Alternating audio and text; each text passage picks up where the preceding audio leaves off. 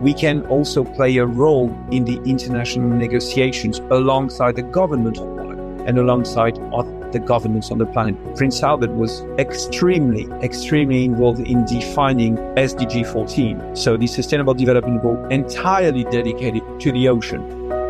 Welcome to the special English edition of Der große Neustart, a German podcast series by Sibylle Barden in which she talks to pioneering leaders who, inspired by the World Economic Forum's Great Reset initiative, create revolutionary projects that actually do make our world smarter, greener, and fairer.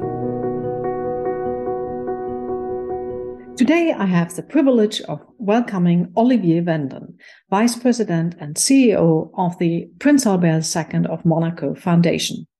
Monaco, the most densely populated sovereign state in the world, smaller than New York Central Park, has emerged as a powerful advocate for ocean and marine life conservation. Prince Albert, as head of state and president of the foundation, played a significant role in shaping SDG 14, the United Nations Sustainability Development Goal entirely dedicated to the ocean. He also spearheaded a campaign to ban global fishing over the endangered Atlantic bluefin tuna. And when the world turned a blind eye, he went local. The Foundation's commitment to environmental stewardship is showcased through 750 projects focusing on biodiversity, climate, the ocean, and water resources. In my conversation with Olivier Wenden, we explore the remarkable but underreported impact of Monaco's what he calls collaborative activism and delve into the celebration of its first Green Shift Festival. Olivier, thanks for joining us. It's day two of the festival. How is it going? Well, thank you very much indeed for the invitation. And thank you for asking. The festival is on the second day. I must say it's a premiere, it's the first edition, but great turnout, great success so far.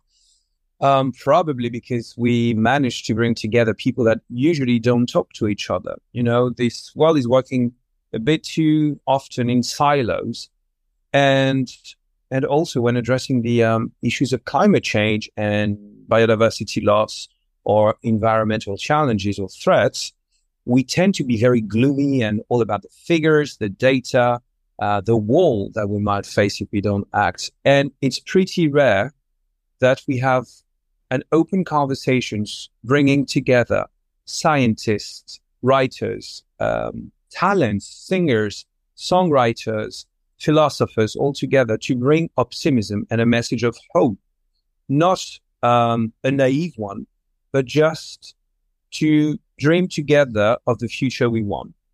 So that's probably the key of success of that first Green Shift Festival based here in Monaco.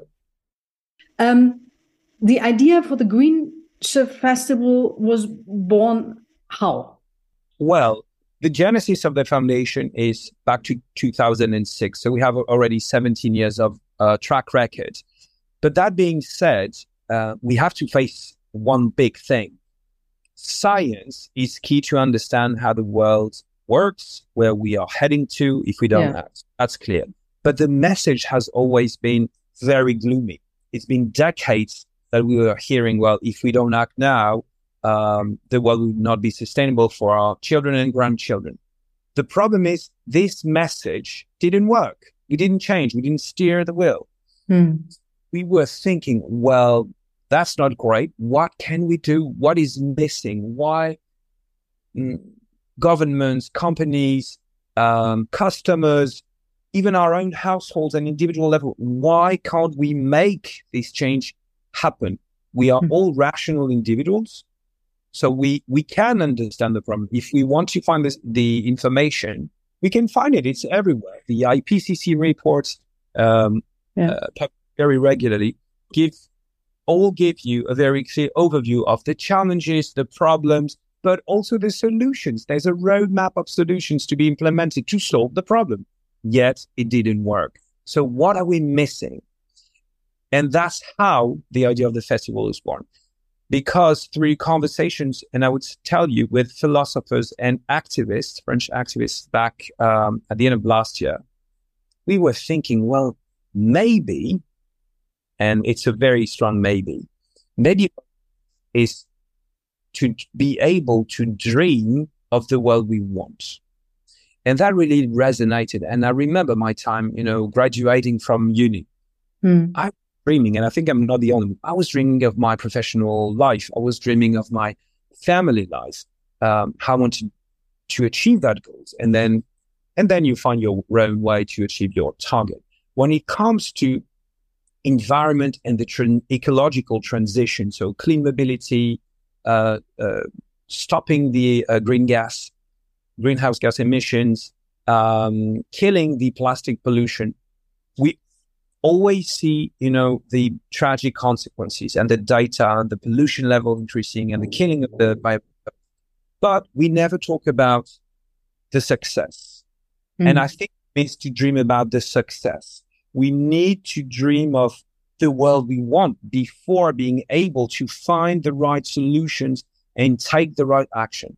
So it's probably not the only lack, but it's clearly something linked to the emotions and maybe stopping for a while about being in our heads, um, changing the software and mm, thinking more with the heart than with the brain at some points. We need to feel more. We need to be rooted again. And that's probably what we have been losing over the past two, three decades with, of course, the increase of technology and the screens and access to information. It feels that. And, and again, from the conversation with the scientists and psychologists as well, it seems to be a fact, a, a very serious fact that we, um, we are embarked into a perpetual movement of information that mm. prevents us from feeling. Yeah. We don't really feeling anymore as human beings. Um, we always need to be occupied, you know, having a screen or reading something, um, but just wandering around, thinking, reflecting. This is this is no longer the case on a general average basis, and that's the purpose of the festival: is to think with the heart, less with the head. Mm, I absolutely agree with you. We need to think more with the heart and less with the brain, and that we are also in desperate need of some positivity, good examples that show us the way through the transformation. And that was certainly my motivation when I set up this platform in 2020. And since then, there were many, many global leaders um, that I talked to who all say exactly the same. We need to have more positivity, encouraging examples. And perhaps we could talk about your approach, um, which is quite um, special. You said in an interview, we think, and I quote you, we think of ourselves and the global community as collaborative activists. Well, absolutely.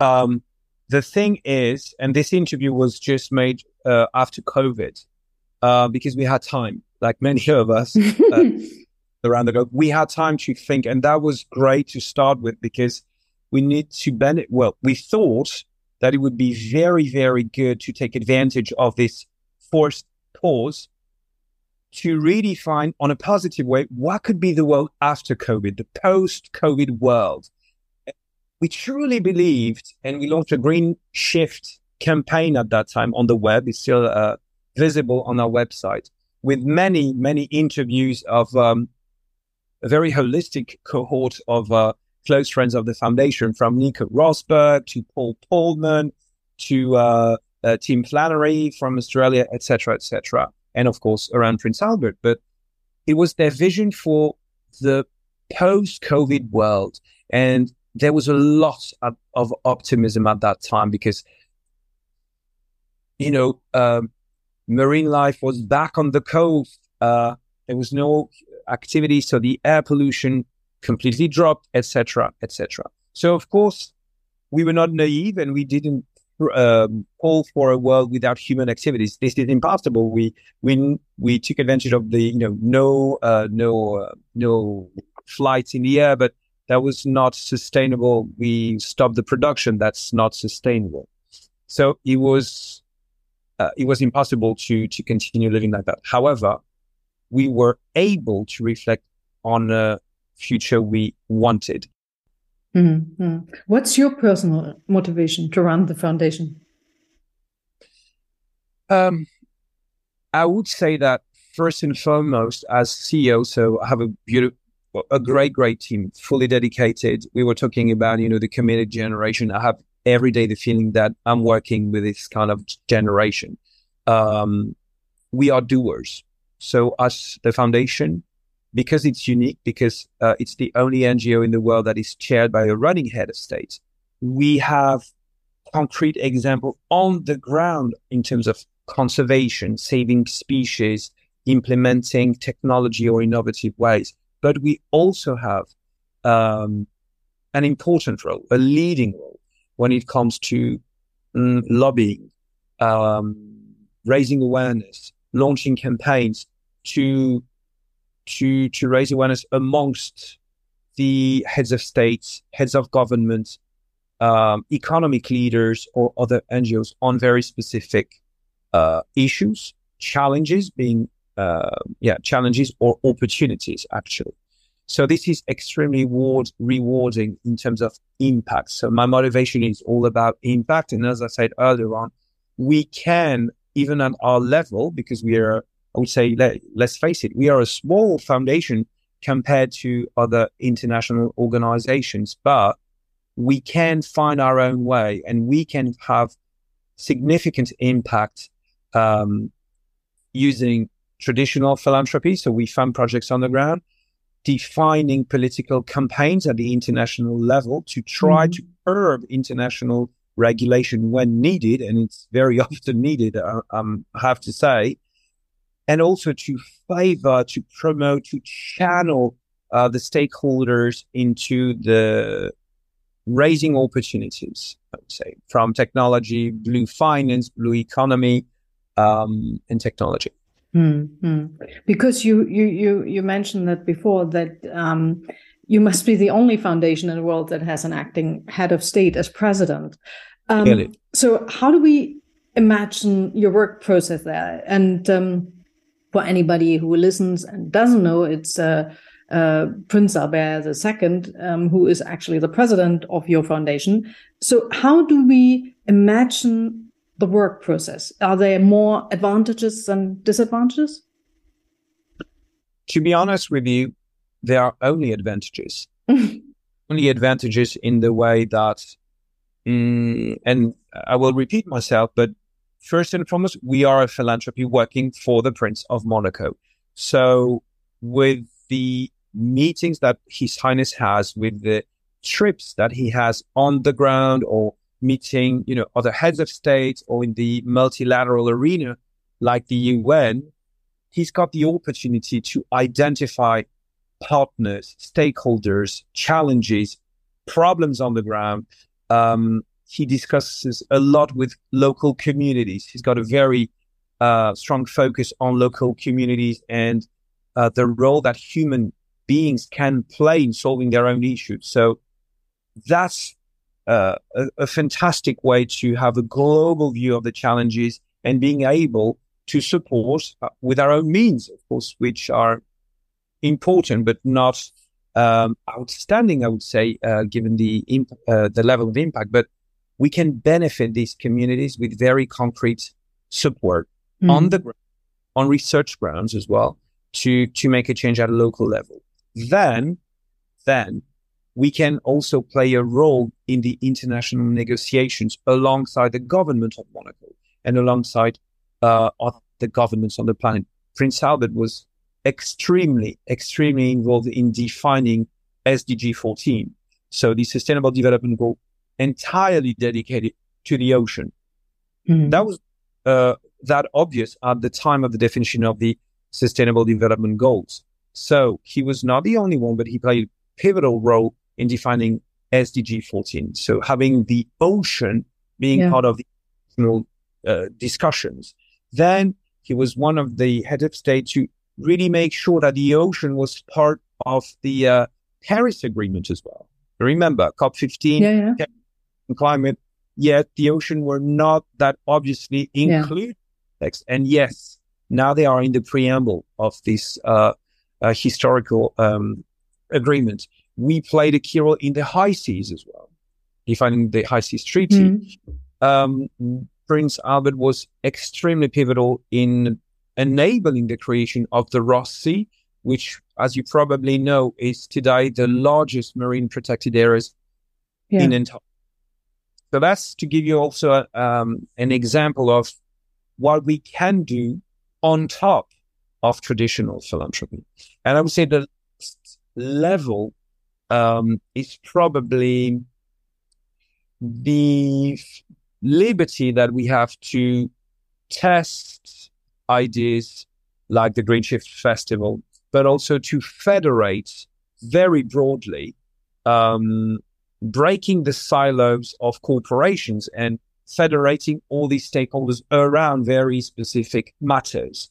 And I come back to this example of Monaco Ocean Week. The Monaco Ocean Week is one week of event in Monaco, so roughly 60 different events hosted with a thousand people.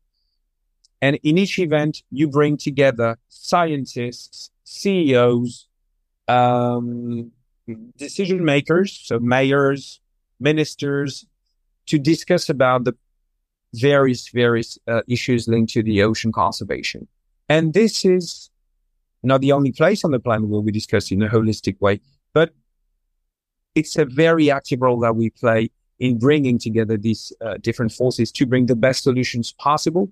Once again, to scale up and accelerate um, the implementation of the solutions that do exist, that do exist for the ocean, for the bi- biodiversity and climate. But it's only together, as you all know, that we can succeed. And it's good to say it, but it's even better to do it your your ideas and and your work certainly have a huge impact. Bringing all the relevant stakeholders of society to the table is of course key to any sustainable success. And your 750 projects and initiatives that the foundation has realized since 2006 are definitely proves that you do right. So olivier but i have to ask you that how come your work for the oceans and biodiversity is so underreported? Yeah. Uh, that's a key question, but I would say it comes back to an answer I just made. We are doers. His Highness um, is in favor of impact. He's looking for doing things for his foundation to achieve its goals. We are not seeking uh, recognition. But I must say, in a certain way, and that's the dedication of uh, my team at the communication level. We are trying to spread the the word about what we say. It's uh, it's hard, it's true, but the motivation is really what we achieve on the ground. Mm-hmm. So the facts, I share it with you, um, and we're working on it. I can guarantee you, and I'm sure beautiful podcast will probably help raise awareness um, of uh, the great achievements and successes that the the Prince of Monaco has been uh, experiencing throughout his reign. Yeah, yeah. Um, Olivier, let's delve into um, a few projects and initiatives that are close to your heart. Um, can you choose two or three which you want to go into more detail? Well, thank you for asking. So, there is one massive success linked to our traditional philanthropy approach is the um, bluefin tuna. So in the Med, we saved the species. That's thanks to the role that Prince Albert played and the fact that he's a head of state because the um, the bluefin tuna had only two years of uh, left of existence in the Med when in 2009 scientists came to to alarm his highness about the situation. So two years left of stock and then it was over. Game over for one species, one emblematic species. Yeah. Uh, the, so Prince Albert asked uh, at that time that the bluefin tuna was listed on the red list of the IUCN, which would have meant no fishing, no trading. Mm-hmm. That was a hard thing to take, and we lost it. Uh, certain, well, one specific country, which I will not mention, but you will very behind it. So one country lobbied very strongly uh, to make sure that this didn't happen because, as you could guess, the price of a ton of bluefin tuna was extremely high. It's roughly the price of a Ferrari car, to give you an example. So the market is super, super important. Uh, so we lost the case yet. Being Prince Albert, the media attention was caught and the quotas had to be raised by the European Union. And um, we had to work a lot to raise awareness of the fisherman community. It was hard. It was very hard at the beginning because they didn't understand why we wanted to kill their source of in- their main source of income. However, it was a long journey, so it took more than a year to be successful in making them understand that there was the very short term, but there was also the uh, long term vision, and they understood, and mm-hmm. they understood. And a very important uh, decision that was taken not by law, but the restaurants themselves. They removed the species from the menu just because of this awareness. Yeah. And, uh, and that was brilliant. And to make a long story short, within five years only, with the quotas being raised, more monitoring and more awareness with the communities, the species has been saved. We can start fishing it again now under very strict conditions, but it was saved. So that's the best proof ever yeah. that if you slightly regulate and limit the human impact on the ecosystems, yeah, nature blossom again. Yeah, it's, that's a, that's a really great story. It's a very positive story. So that was the beginning uh, of uh, a great determination at the foundation to do things right and have more impact. So that was my example for traditional philanthropy.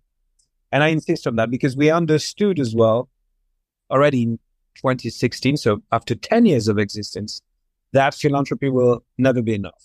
Mm. It's, it's crucial, but it's never be enough to solve the complex problems of the environment.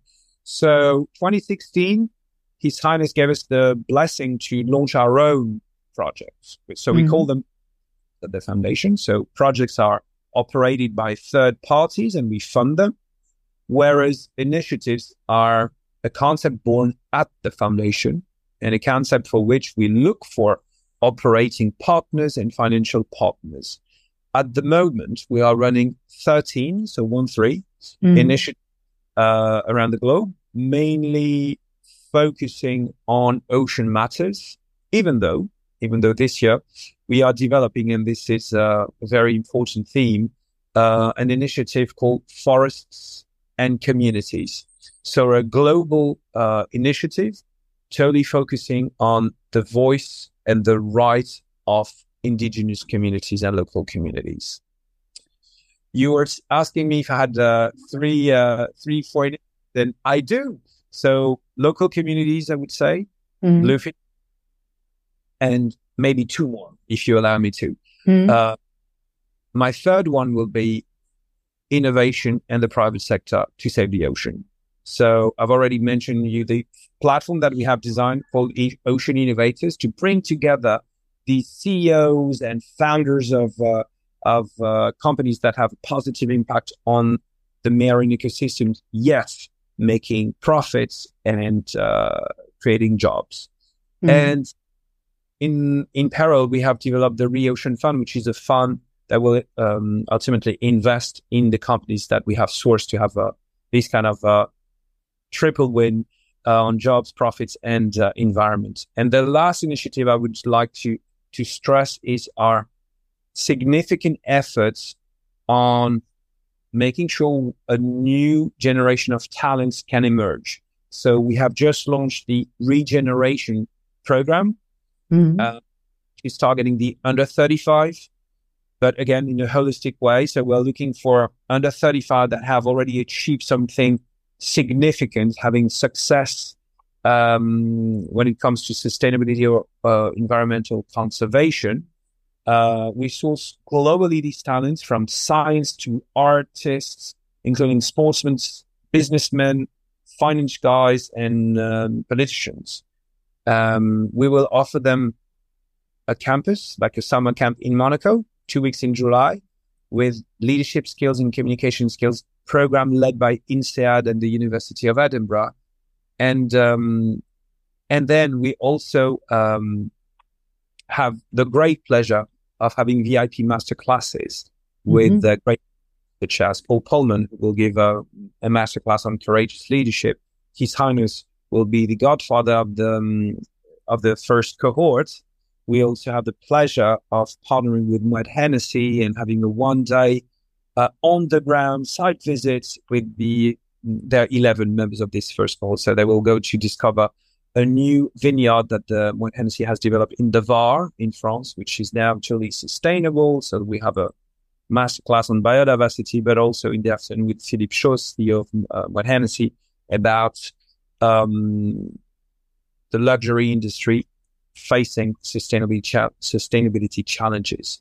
So Alejandro Agag will also give a masterclass. Um, he's the founder of uh, Formula E, so the electric mm. championship, mm. uh, about mobility, etc., etc.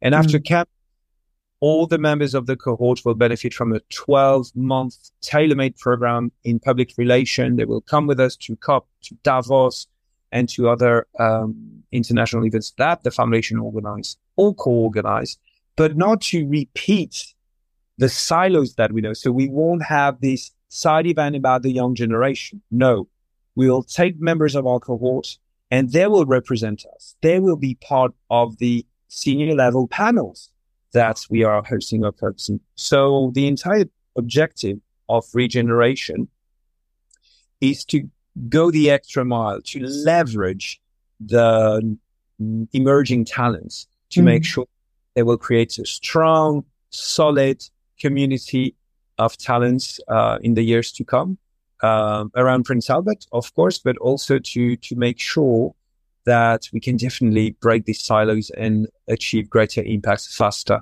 stronger. Mm. And breaking the silos is, I think, one of the uh, major points.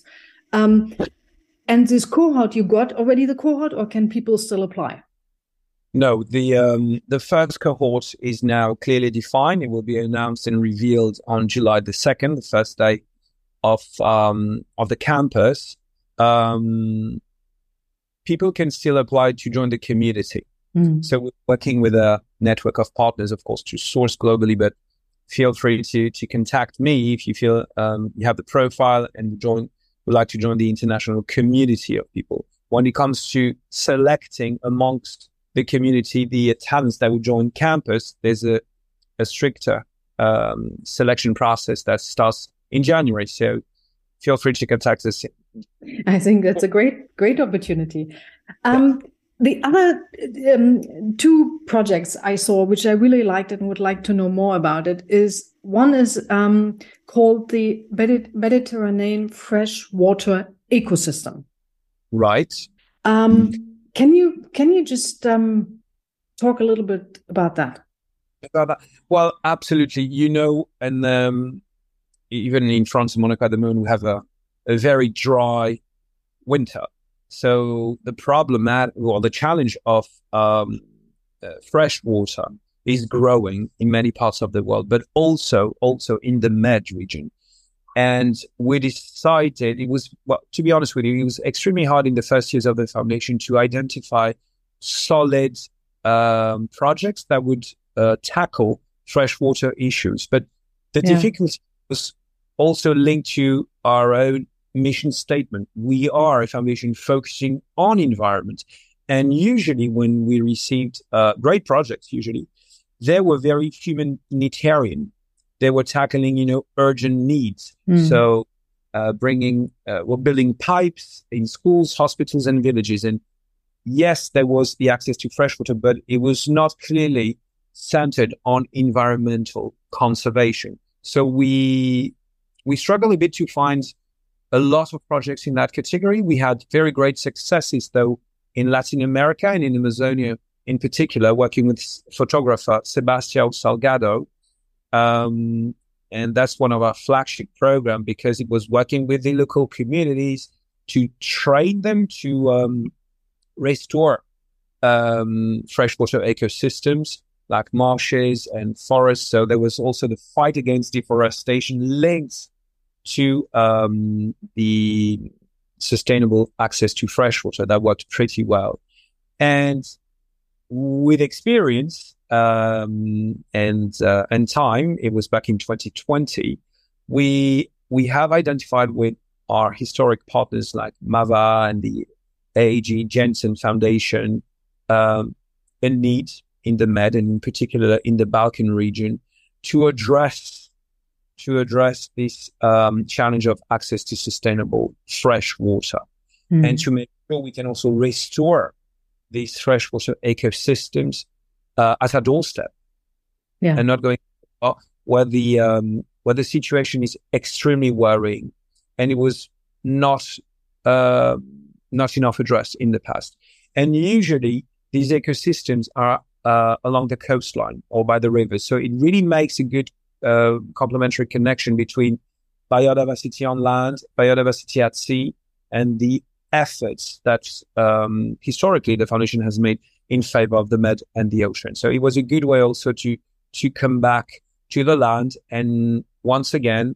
uh, fulfilling one of our mission statement to keep human beings at the core of all the projects we we tackle. So that's the fresh ecosystem mm. uh, because you talk in ecosystems here, did you work with, or do you work um, in this particular uh, project together with your neighbors, Italy and France, or just with donors and your own money? Just with donors. Um, usually, and I would say the majority of the time, the foundation works with private uh, partners, uh, always operating the project with the entities that work very closely with the local official authorities, but the foundation very rarely has developed uh, projects or initiatives directly connected with states. Mm. The a good example, or uh, on the contrary, I could give is the Med Fund, so the Mediterranean Fund for Marine Protected Areas, which um, born in Monaco, and the, the foundation played uh, an instrumental role in making it happen, but it's a fund that has been launched by Monaco, France, and Tunisia.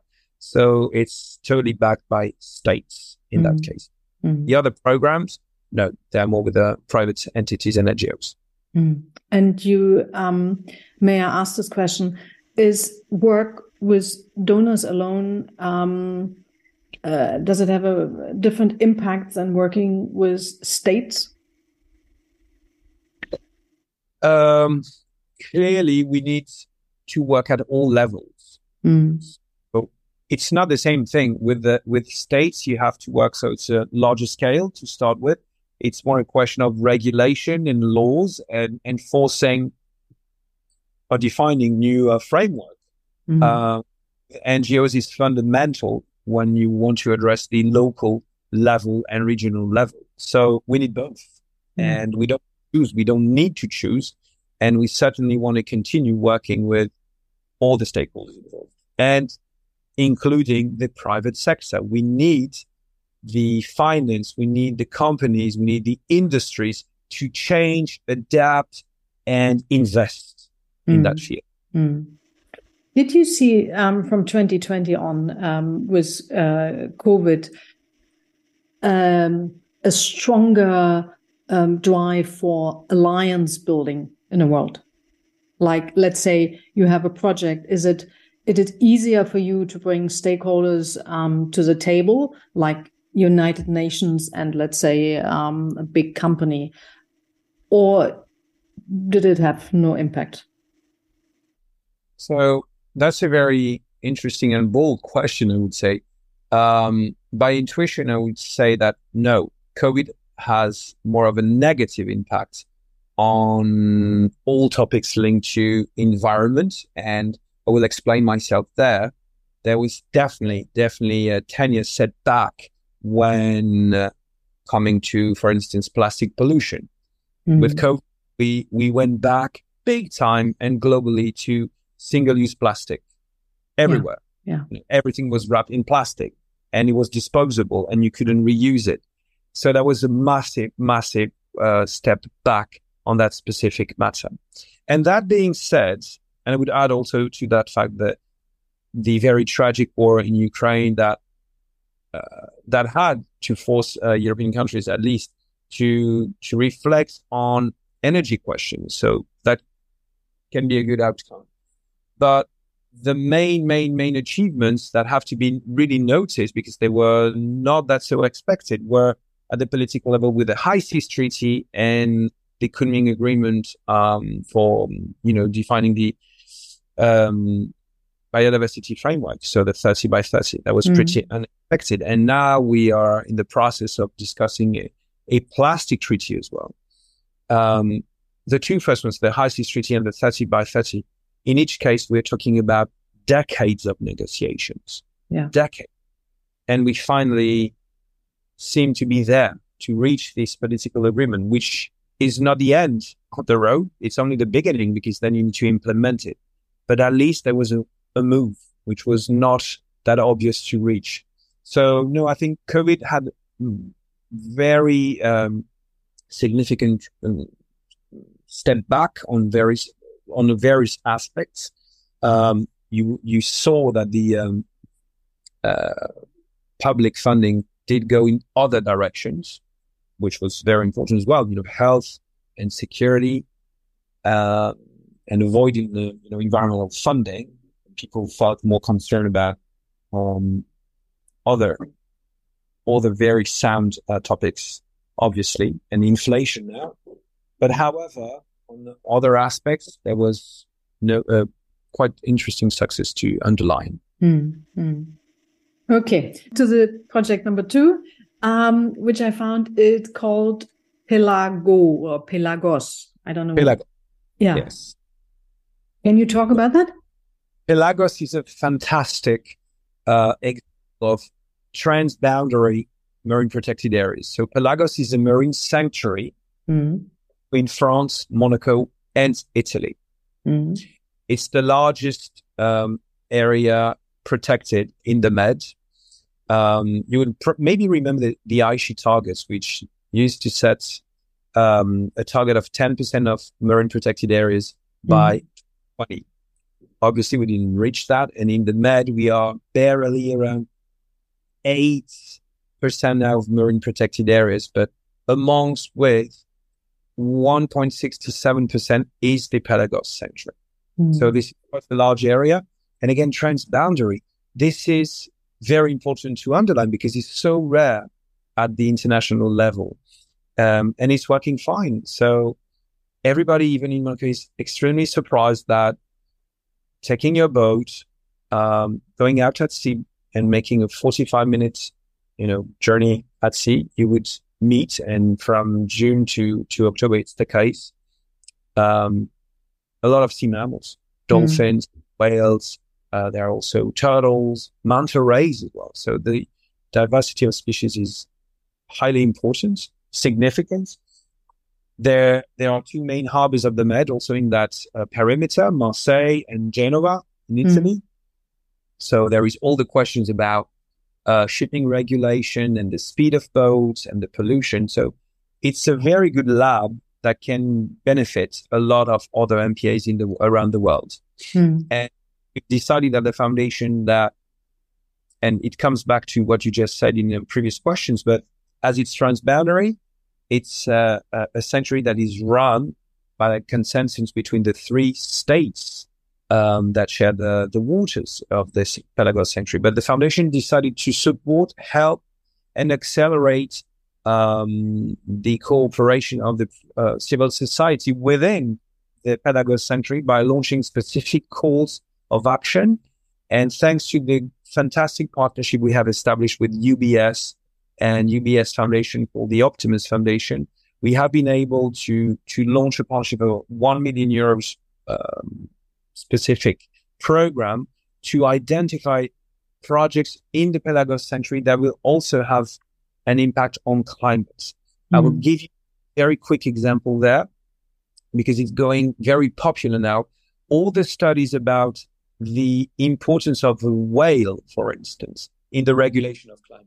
Mm-hmm. And we have um, we have a very important uh, community of whales in the Pelagos Sanctuary. So you see, we can also, by conserving um, these species, have a tangible and measurable impact on uh, on the climate and the, the reduction of um, uh, CO2 emissions, for instance. Mm-hmm. But um, Olivier, I have to ask you that there are many calls of actions in the world all the time. A lot of them die of old age. How do you made it happen? My answer is is very clear. So every year now we have a call for projects. So NGOs between France, Italy, and Monaco can submit a project uh, in the region that mm-hmm. can be measurable and have an impact. And mm-hmm. then we ask thanks to the governing bodies of the foundation and the help of our financial partners uh, when it comes to that specific initiative. In our governing bodies, we have well established international scientists and experts that can help us decide which projects could have the most impact. So, once again, I get your point like calls are not enough. Calls mm. for never really work. So that's why we we have a very strong focus on our on our region, which is on our doorstep, the Med. The Med is the most polluted sea. We have a problem of overfishing, of pollutions. We need to develop more marine protected areas. And obviously, for geographical and historical reasons, Monaco and the Foundation, we have quite good networks uh, in the region. So that's where we want to test, try innovation, try um, to lead by the example and have a greater impact to then um, work with sister NGOs, I would say, or entities to duplicate and replicate what works in the Med for in other seas, for instance. Mm-hmm. So instead of having calls, we want to be rather smaller, more specific to measure the success, but and also be totally transparent on the failure and the mistakes that uh, could have been made. Mm-hmm. I'm yeah. I'm I'm glad that that it works that way. Um, if we look at the current situation here um, in Monaco, Monaco, and and the whole Riviera, there is um, a lot of talk about water and droughts and um, how to use the water resources properly.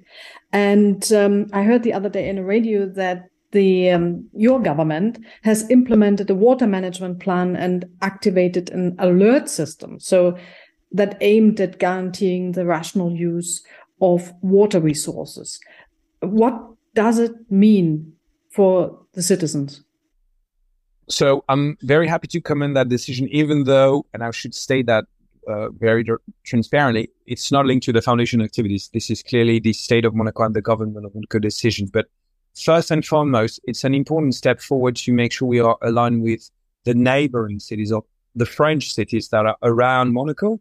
Mm. Um, water is coming from the Alps, so we all share the same sources um, when it comes to, to to water resources. So that was one good thing to make sure we all have the same uh, system of alert and um, procedure uh, in when drought will ultimately come. So mm. that hmm. was the regulation framework that was important to mention. Secondly, what is going on at the moment with the alert? So it's just a very strict warning about the fact that the level of uh, the res- of resources is very low. Let's mm. face it, mm. and we're not, or we are already not in summer, so it might be worsening in the coming weeks and months. So we have to be extremely careful with the use of water when it comes to washing your car, washing the pavement. Um, and prevention is central in that case. So to to make sure you can collect water when it's there and develop containers um, would be central, not only in Monaco but also in uh, he made many a lot of cities that were not used to mm. having or to being exposed to such long period of uh, of droughts. And yeah. the projections of experts are quite alarming for the decade to come. So we have to be ready. We have to to go with um, I think you can say that in English, uh, sobriety. So mm. to make use it very carefully. It's uh, it's like uh, it's the blue gold. Mm. Um, be very careful, and a lot of common sense should be used there. Do we really need to wash our car with uh, every week with uh, drinkable water. That's clearly questionable. And then we are also promoting the debate around the grey water um, to make sure that this grey water is not wasted but can be easily reused for non-drinkable activities like as we said uh, cleaning washing cars boats uh, pavements roads mm. uh, and, um, and, gardening mm. what may may i ask what is gray water is that wastewater uh, yeah the water from the, your shower for, for ah, instance okay okay Okay, just one more additional question because I find it very interesting. You are such a small country with um, short of forty thousand um, residents, and yet you are so sorry. Forty thousand. Oh, okay. Forty. 40 um, and and you're the most densely populated sovereign, sovereign state in the world so we don't have to mention um, the level of wealth, but we need to mention how, in that small space, limited space of land, um, how do you manage water and energy and the land? So the land, that's the key question for Monaco because it's small. It's smaller than uh, than Central Park, Park in the UK. So yes, let's face it, it's super dense urbanism. Um, we didn't have the choice, you know, for uh, to accommodate the development uh, in terms of demography, population, economic growth. We had to um, to have a lot of town planning in the city, in the you know state city of Monaco. So yes, it is an urban space. Um, Prince Rainier the third, so the father of Prince Albert mm. II, um, had defined, you know, um, a framework in construction that 40% of the construction has to be green. So what happened was the, um, the, the, a lot of our roofs are actually, and we have also beautiful gardens in town, like the majority of our, our neighboring cities. So that's one thing. The second thing is, is in construction, Prince Albert has implemented the highest standards of uh, environmental, um, sorry, of the highest environmental standards in the construction are implemented in new construction everywhere to mm. make sure mm. we energy efficiency, yeah. which is essential for all the cities now. We can cut very easily, at least by 30%, our emissions if we have better isolation, windows, roof. So this is exactly what has been implemented for decades in Monaco with new construction. Mm. Uh, we are also adamant, and again, we, we can address that uh, question as well about the sea reclamation project called Terra, so an extension over the sea, which has been designed, thought for, uh, for almost 10 years before it was built to make sure that it would limit as much as possible the impact on the marine ecosystems and all the materials that have been sourced and the design of um, uh, of the of the extension uh, will in will be able to enhance the biodiversity when it's over. I'll give you a quick example of the company that has been testing very positively its uh, technology. It's called eConcrete. Mm. It's an Israeli company that uh, we use in Monaco. So they build concrete, but environmental friendly concrete yeah. that pattern uh, help uh, biodiversity grow on the wall that you can build under sea, but also the concrete uh, has um, uh, neutral pH level, yeah. which uh, limit the impact on the marine ecosystem when it's uh, immersed underwater to have like uh, walls underwater to to protect your coast, mm. for instance. Mm. And that water um, well, first, first of all, and before the alert, it has been the case for many years in Monaco. The the water that is used to to water the gardens and uh, clean up the streets uh, is grey water, and it's also recycled. Well, yeah, recycled water. So we not our resource. Plus, we are blessed to have the Alps behind us, and yeah. set springs um, lead to um, to to Monaco. Mm-hmm. I have to mention that because I read probably kind of 10 years ago about the, the extension of the land into the sea. And I wrote a novel uh, where I put it all in and ended up with you getting praised and awarded for the whole thing because it's eco friendly. But I all yeah. made it up. So I'm glad that you're uh, saying it's eco friendly. Thank you. Oh, it um, is. It will be finished by next year, and I will invite you to, to come and visit and see by yourselves. hmm, yes, happily. Thank you. But Olivier, before you go back now to your day two of the Green Festival, we have to talk about the Arctic briefly, because the Arctic plays a special role in the foundation's work. And from what I understood, it was the tipping point for Prince Albert.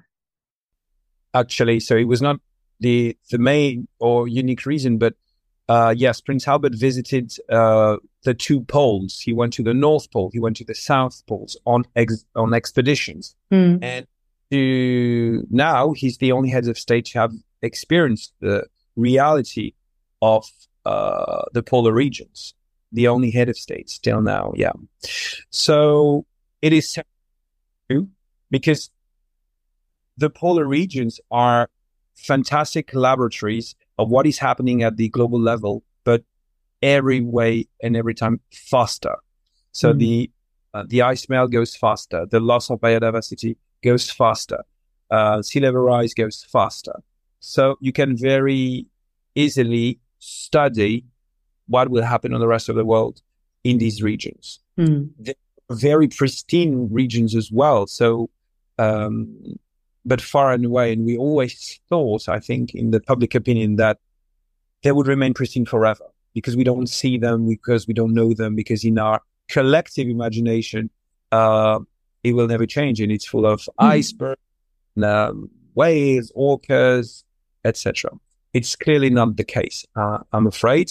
And that's why in 2022, we launched our Polar initiative. Yeah. And we had an intuition that even the scientists from the Arctic and the Antarctic regions didn't have the chance to often discuss, exchange, converse about the challenges and um, opportunities that they had. And we were right. So we offered them, it was the first time ever that the scientists from the two polar region would gather all hmm. together mm. on a symposium in Monaco. So that was the launch uh, of the initiative. I would say that the motivation was clearly and easily put in a motto. What is happening in the poles or the polar regions doesn't stay in the pole. Yeah. And it's true that what is going on in Arctic, in the Arctic or the Antarctic regions is affecting on a daily basis our forests, our deserts, our coastlines. You know, in to put it simple, our daily life depends on these two important regions. Yeah. So what did we do? First listen to the science and only science. So it was a two day symposium reserved closed doors to scientists to make a, a, a sum of, uh, uh, of knowledge and uh, a state of the art. Second, we want to support new talents. So we support grants with SCAR and IASC, which are the two leading organizations with the polar regions, to support PhD studies from um, uh, students from the least developed countries to make sure they will also have the uh, possibility to work on these topics. Third, we've launched campaigns such as we supported a campaign against heavy fuel in the Arctic, which is a success. By 2024, uh, heavy fuel will be banned from the Arctic. Um, and then we continue as a traditional philanthropy to support projects on the ground and mainly and namely with local communities in the Arctic region. Mm-hmm. Wow, that's really fantastic. That I didn't know. That's that's really good, really good. Um, which also then connects it better because I saw um, Prince Albert in Davos introducing yes. the president of the Sami, the indigenous people of the Arctic region. And I wondered uh, what is the connection with the foundation or with him and indigenous groups? Well, the connection is central. As I said, when Prince Albert launched the foundation, he made he made it clear that all the projects that we would support, launch, or create would always have to be centered around human beings. And obviously, when he meant that, he meant the local communities because they're the one uh, and especially in that re- in these regions uh, that are suffering the most from the impact of climate change.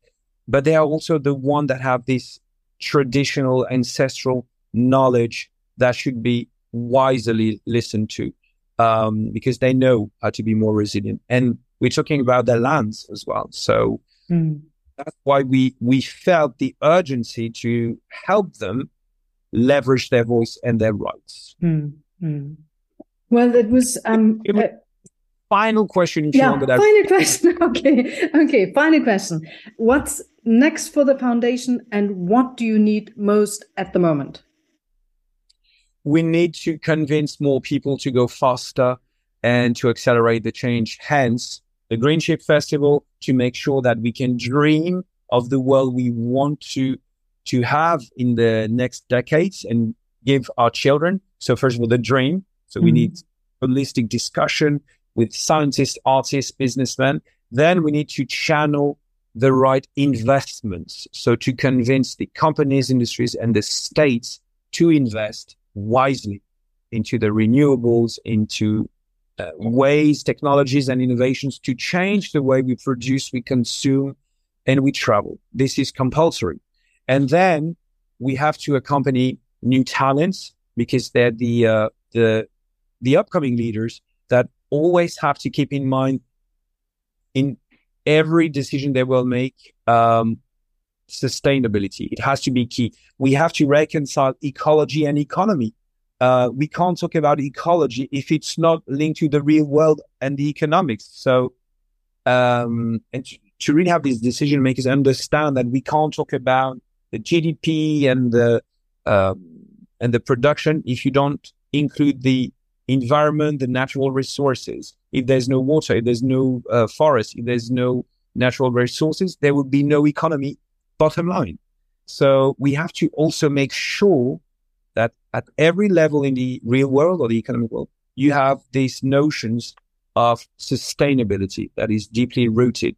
That's why we um, we focus a lot on the emergence of new talents. Wonderful on this happy note, I mean, I could talk to you for another hour at least, and I have a million ideas. anyway, so I, am really grateful that you were talking to me and to us, and we have listeners in 77 countries, and hopefully they all now say, wow, Monaco is um, the place to be, and um, they do something um, for the planet. Great. Olivier Ben, thank you very much, and uh, good luck now today with your Green Shift Festival. Thank you so much, Sibylle, and see you soon in Monaco. Thank you.